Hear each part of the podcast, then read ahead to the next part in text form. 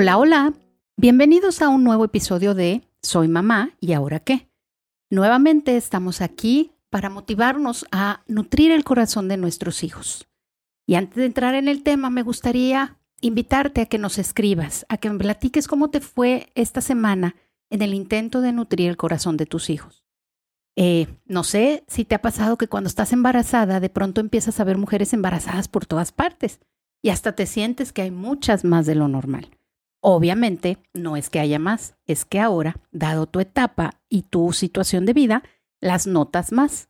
Yo espero que así te haya pasado esta semana, que al haber estado hablando del tema de nutrición emocional para tus hijos, te hayas topado con muchas oportunidades que antes no veías o que no tomabas para poder concentrarte en otros aspectos, pero que ahora sí las has visto y las has tomado para nutrir a tus hijos emocionalmente. Escríbenos, por favor, eh, búscanos en redes sociales, estamos en Facebook, en Instagram, en YouTube, así como soy mamá y ahora qué, en las diferentes formas en las que cada red eh, te pide que lo busques o que lo escribas. Y es mi más grande deseo y oración que a través de estos programas tú te sientas más motivada a aprovechar cualquier oportunidad para nutrir el corazón de tus hijos de cualquier edad.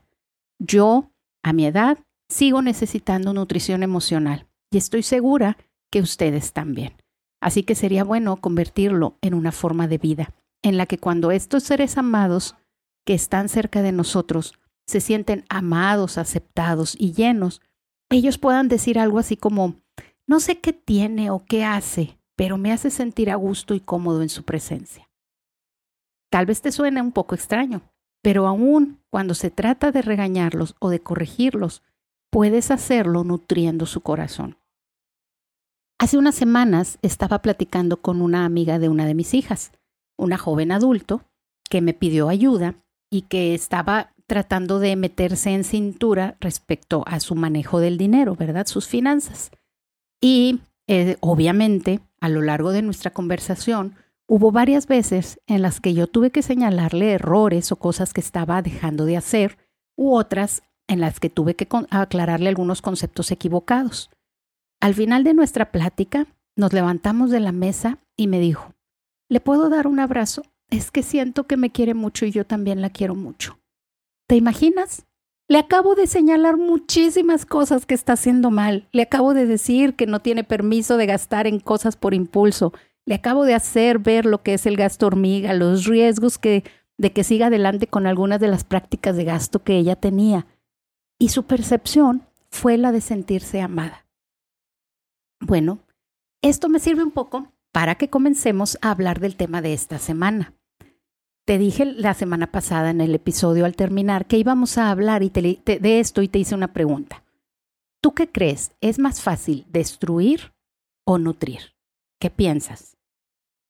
Y esto aplica a todas nuestras relaciones interpersonales. Pero en este caso vamos a centrarnos en el contexto de los hijos, de los niños que tenemos alrededor, eh, la relación que sea que tengamos con ellos. ¿Cómo destruimos o lastimamos sus corazones? ¿Cómo los nutrimos? ¿Qué es más fácil, darnos cuenta cuando destruimos o cuando nutrimos? Bueno, ya sé que son muchas preguntas y que no las vas a poder contestar todas así rápido y todo. Y seguramente a ti te están surgiendo muchas otras. Escríbemelas, vamos a tratar de tomarlas en cuenta y a lo mejor podemos derivar algunos otros programas respecto a estos temas si a ti te interesan. Pero vamos a irnos por partes por este momento. Así es que, creo que lo más conveniente es empezar por las definiciones, ¿verdad? Por lo general los libros y los maestros empiezan por las definiciones. ¿Qué vamos a entender por nutrición emocional? Y bueno, por un par de minutos me voy a poner de, en un aspecto técnico para poder sentar bien las bases. Y entonces me fui a buscar la definición de nutrición. Y según la OMS, que es la Organización Mundial de la Salud, la nutrición es la ingesta de alimentos en relación con las necesidades dietéticas del organismo. La nutrición es el proceso en el que nuestro organismo utiliza el alimento para mantenerse en buen funcionamiento y reparar zonas deterioradas. Para ello, se llevan a cabo diversos procesos entre los que se incluye la absorción, asimilación y transformación de los alimentos, que permiten al organismo incorporar los nutrientes destinados a su mantenimiento, crecimiento y correcto funcionamiento. Ya sé, suena muy técnico y tengo muchas ganas de elaborar sobre cada uno de los pedacitos de esta definición, pero me las voy a aguantar para terminar de ver todo lo técnico y luego nos volvemos a analizarlo desde un punto de vista más, más de lo que nos interesa. Perdón. Bueno, con frecuencia se utiliza el término alimentación como sinónimo de nutrición, pero tienen diferencias que se deben de tener en cuenta.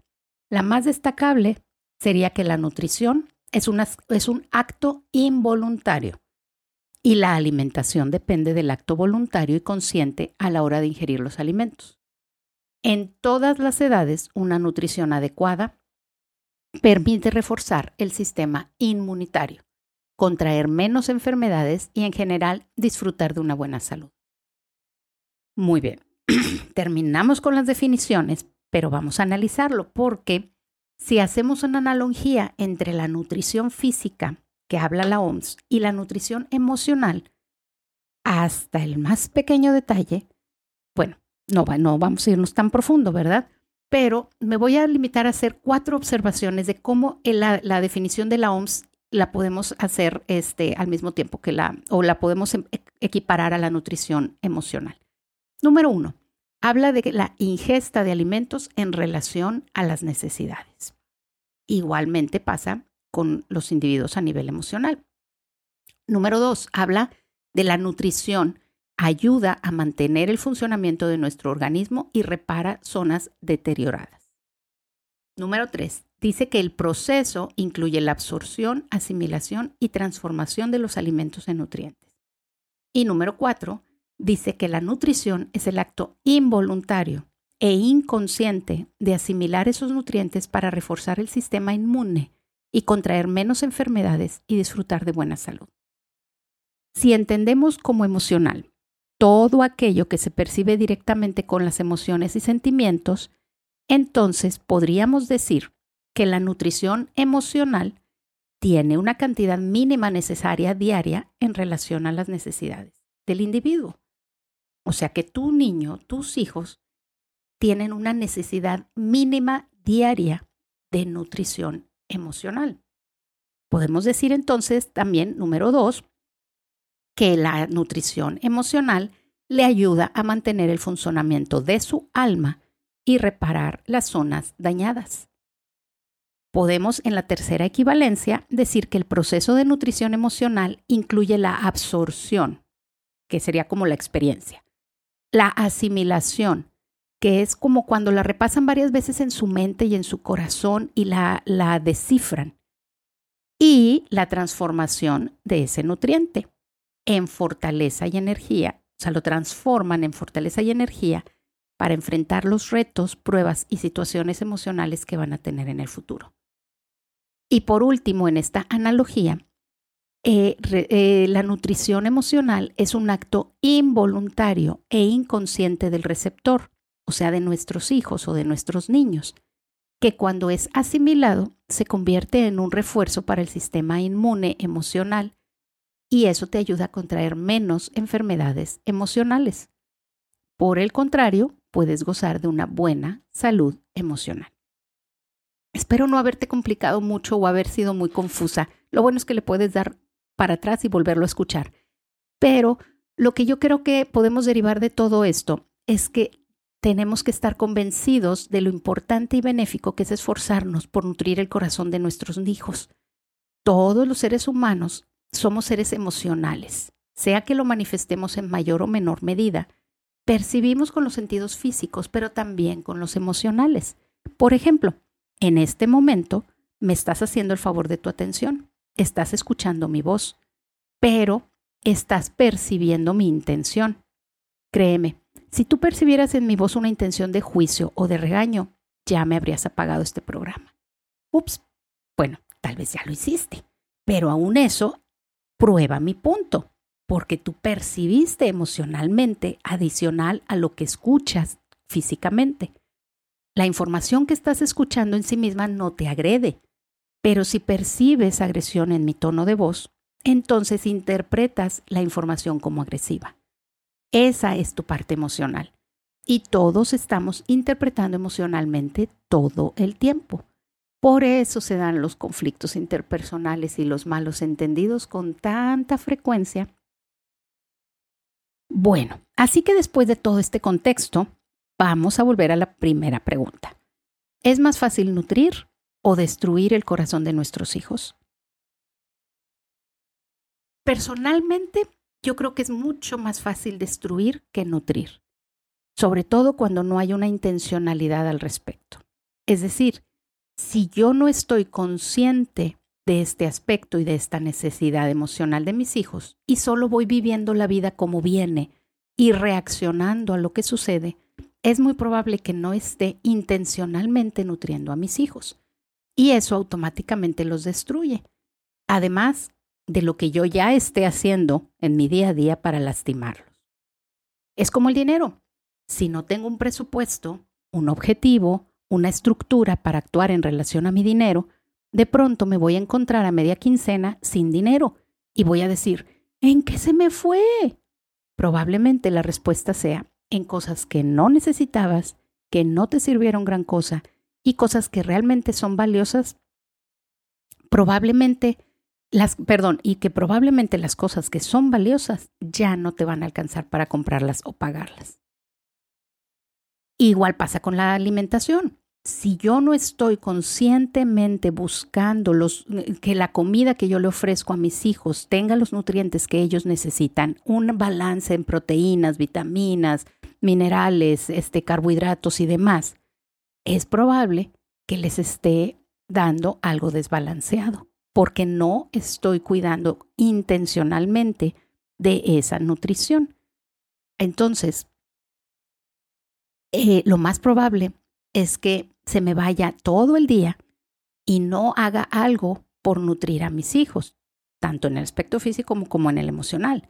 Y lo que es peor aún, cada vez que yo dejo pasar momentos de necesidad emocional de mis hijos, los estoy lastimando. Estoy lastimando un pedazo de su corazón que poco a poco iré destruyendo. Ahora, cuando te propones comenzar a nutrir el corazón de tus hijos, siguiendo con la analogía de la nutrición física, es muy importante distinguir entre el alimento nutritivo y el alimento no nutritivo. ¿Qué son las cosas que nos alimentan? ¿Y qué son las cosas que nos engordan? Por ejemplo, es muy diferente yo decirle a mi hijo, eres lo máximo, tú eres perfecto, eres el mejor, no tienes comparación. Y si lo comparamos con decirle, tú puedes lograr lo que te propongas. Eres una bendición, tienes una gran habilidad para descifrar esto o de eh, aprender esto o estructurar esto. En el primer ejemplo, cuando le hablas de que eres perfecto, eres el mejor, eres lo máximo, le estás dando absolutos en comparación a otros, porque cuando tú dices eres el mejor, pues estás hablando de que hay otros que no lo son. Si le estás diciendo eres lo máximo, pues es que hay algunos otros que no lo son o que son lo mínimo, ¿verdad?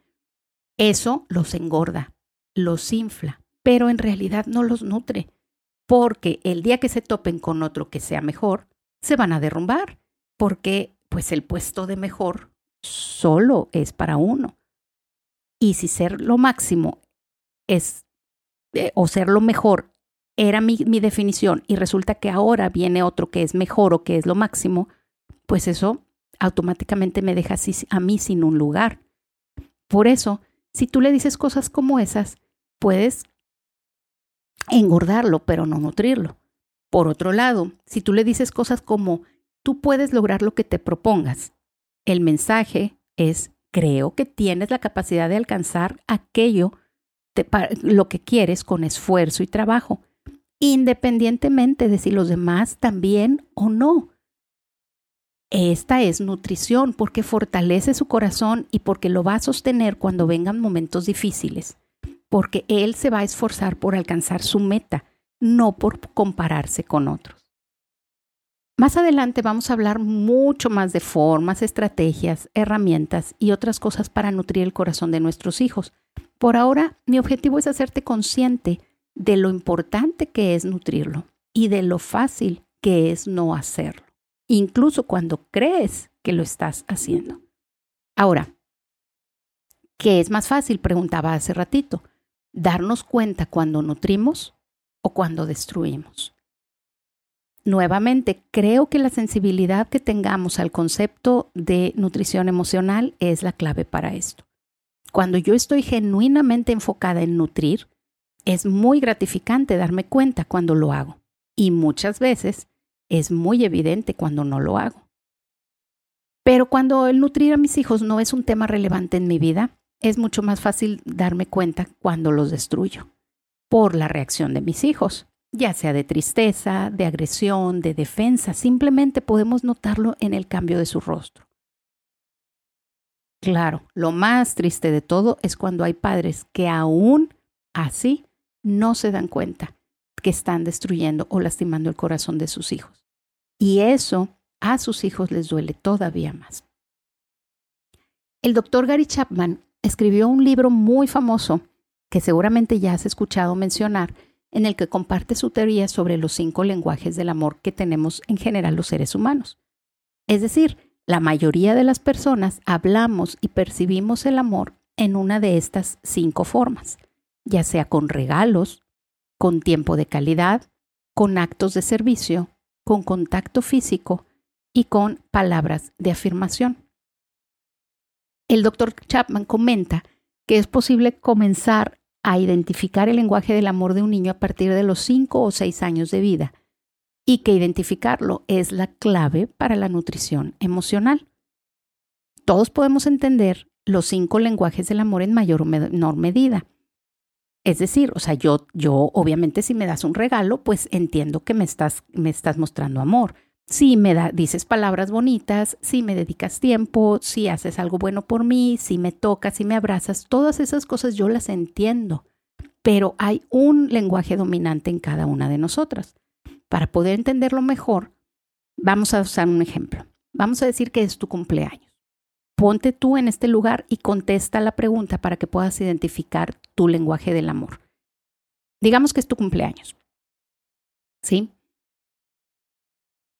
si te eh, dicen palabras bonitas, va a haber alguien que a lo mejor vaya a tu, a tu casa, a tu trabajo, al lugar en donde tú vas a estar y vaya específicamente para saludarte.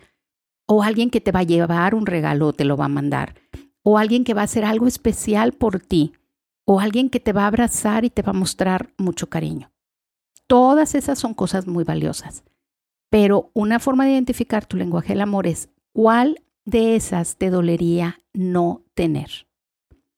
Por ejemplo, ahora que estuvimos en pandemia y que tantos de nosotros tuvimos que pasar nuestros cumpleaños eh, en aislamiento, por decirlo de alguna manera, ¿cuál te dolió más no tener? ¿Te hicieron falta los abrazos? ¿Te hicieron falta eh, las personas que vinieran y que te dedicaran tiempo? ¿Te hizo falta los regalos que tal vez no llegaron porque no era tan, tan sencillo que, hacértelos llegar. Te hizo falta eh, la gente que venía y te hacía alguna cosa, algún acto de servicio o las personas que te dicen palabras bonitas y que tal vez con todo esto pues no hubo tantas personas que lo hicieron. El punto es, cuando tú detectas cuál de esos cinco te hizo más falta o extrañarías más, ahí puedes empezar a identificar cuál es tu lenguaje del amor. En mi familia somos un caso bastante complicado. Cada uno de nosotros tiene un lenguaje del amor diferente. Así es que, que realmente requiere mucha intencionalidad de nosotros el poder nutrirnos unos a otros. Por ejemplo, vamos a seguir con lo del cumpleaños. El, contacto físico, el de contacto físico quiere que todos estemos arrechulados con él. El de los regalos, desde días antes comienza a lanzar indirectas o a veces bastante directas de lo que quiere que le hagan o que le den de regalos y empieza a hablar acerca de cómo lo hace feliz abrir tantas cosas. Empieza a abrir bolsas, eh, incluso de la nada, nada más así haciendo una payasada como que, ay, aquí tienes escondido algún regalo para mí. Sí, ya sé, los voy a descubrir, ya los de tener aquí guardados y cosas así porque eso es lo que lo hace feliz eh, y lo que lo, lo hace sentirse amado. la que tiene el lenguaje de tiempo de calidad valora que hayas planeado con anticipación festejarla, que no dejes las cosas para última hora y que tal vez sea un festejo que implique varias horas o que sea con un toque especial o un toque emocional. La de palabras de afectos, bueno, va a sonreír de oreja a oreja cuando le digas palabras de felicitación o de estímulo y va a estar muy pendiente de los mensajes y las palabras que le escriban sus amigos. Por ejemplo, tú lo ves eso en, los grupos de WhatsApp, cuando alguien cumple años, hay personas que cada mensaje lo contestan personalizado. Esas personas tienen mucho, muy alto su, eh, sus palabras de afecto. Valoran mucho eso y para ellos es importante. Hay otros que simplemente al final del día dicen gracias a todos y ya. Ok, esas personas no tienen tan, tan elevada la necesidad de palabras de afecto para su eh, lenguaje del amor. Bueno, no nos desviemos. Los la de actos de servicio va a valorar cosas tal vez un poco más mundanas y comunes, como que le hagan el desayuno, que le laven los trastes, que la casa esté recogida, que noten lo que falta por hacer, por cambiar, por reparar, etcétera, en la casa. Bueno, con eso creo que ya me ventaneé que la de los actos de servicio soy yo, ¿verdad? Pero bueno, eso lo podemos aplicar en cada persona en su contexto. En fin, cuando no entendemos el lenguaje del amor de algunos de nuestros seres queridos, en particular de nuestros hijos, estamos en el riesgo de lastimarlos grandemente. Por ejemplo, yo le digo con mis palabras que amo a mi hijo o a mi hija, porque ese es mi lenguaje, pero en su mente y en su corazón mi hijo o mi hija está diciendo, pues mi mamá no me quiere lo suficiente porque si me quisiera me dedicaría tiempo para platicar, me invitaría a tomar un helado, nos iríamos a pasar un rato o me daría dinero para irme a comprar la ropa que para la fiesta que yo quiero o este haría algo especial por mí.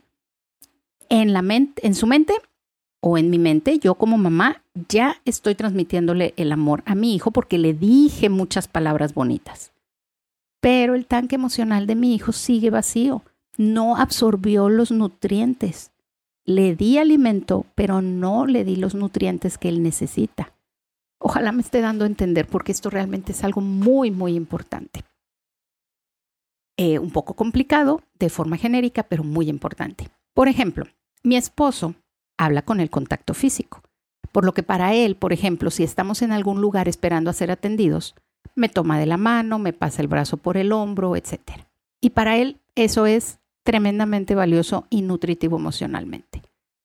Pero mi lenguaje del amor son actos de servicio. Entonces, cuando estamos en esa misma circunstancia esperando a ser atendidos en una sala de espera, yo, por ejemplo, me puedo poner a tejer, lo cual obviamente no es compatible con que me agarren la mano o me pongan eh, más carga en el hombro, porque pues de por sí ya, con el movimiento de las agujas o del gancho eh, tengo que mover mucho el hombro. Y yo me pongo a tejer una bufanda que él va a necesitar en el invierno y es mi forma de mostrarle mi amor y mi cuidado por él. Pero entonces no le tomo la mano, que es lo que a él le gustaría que yo hiciera, porque tengo que ponerme a tejer, que es lo que yo quiero hacer para mostrarle mi amor. ¿Te das cuenta de lo paradójico que resulta? Para él, si yo quiero mostrarle su, mi amor, dejo el tejido y le agarro la mano. Pero ese no es mi lenguaje. Entonces yo me pongo a tejer y casi creo que le termino la bufanda en ese momento y se la doy y yo quiero que él se sienta totalmente amado. Pero así no funciona. Yo tengo que hablar el amor, el, el lenguaje del amor de mi pareja o de mi hijo o de la persona a la que yo quiero hacer sentir amada.